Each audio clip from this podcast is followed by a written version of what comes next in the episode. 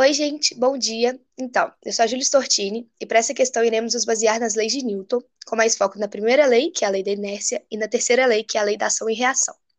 Bom, inicialmente, o foguete vai se mover de linha reta, ou seja, horizontalmente em MRU, que é movimento retilíneo uniforme, em velocidade constante e sem nenhuma força atuando sobre ele. Nessa questão, fala que a velocidade inicial tem módulo constante e direção perpendicular à ação dos propulsores, ou seja, o foguete está na direção horizontal e os propulsores estão na direção vertical, inicialmente desligados. Após passar pelo ponto A, os propulsores são acionados, passando a agir no foguete uma força F vertical para baixo, levando à alteração do sentido, direção e módulo da velocidade do foguete e fazendo com que o mesmo comece a se deslocar, porém não em linha reta mais, e sim fazendo uma espécie de curva.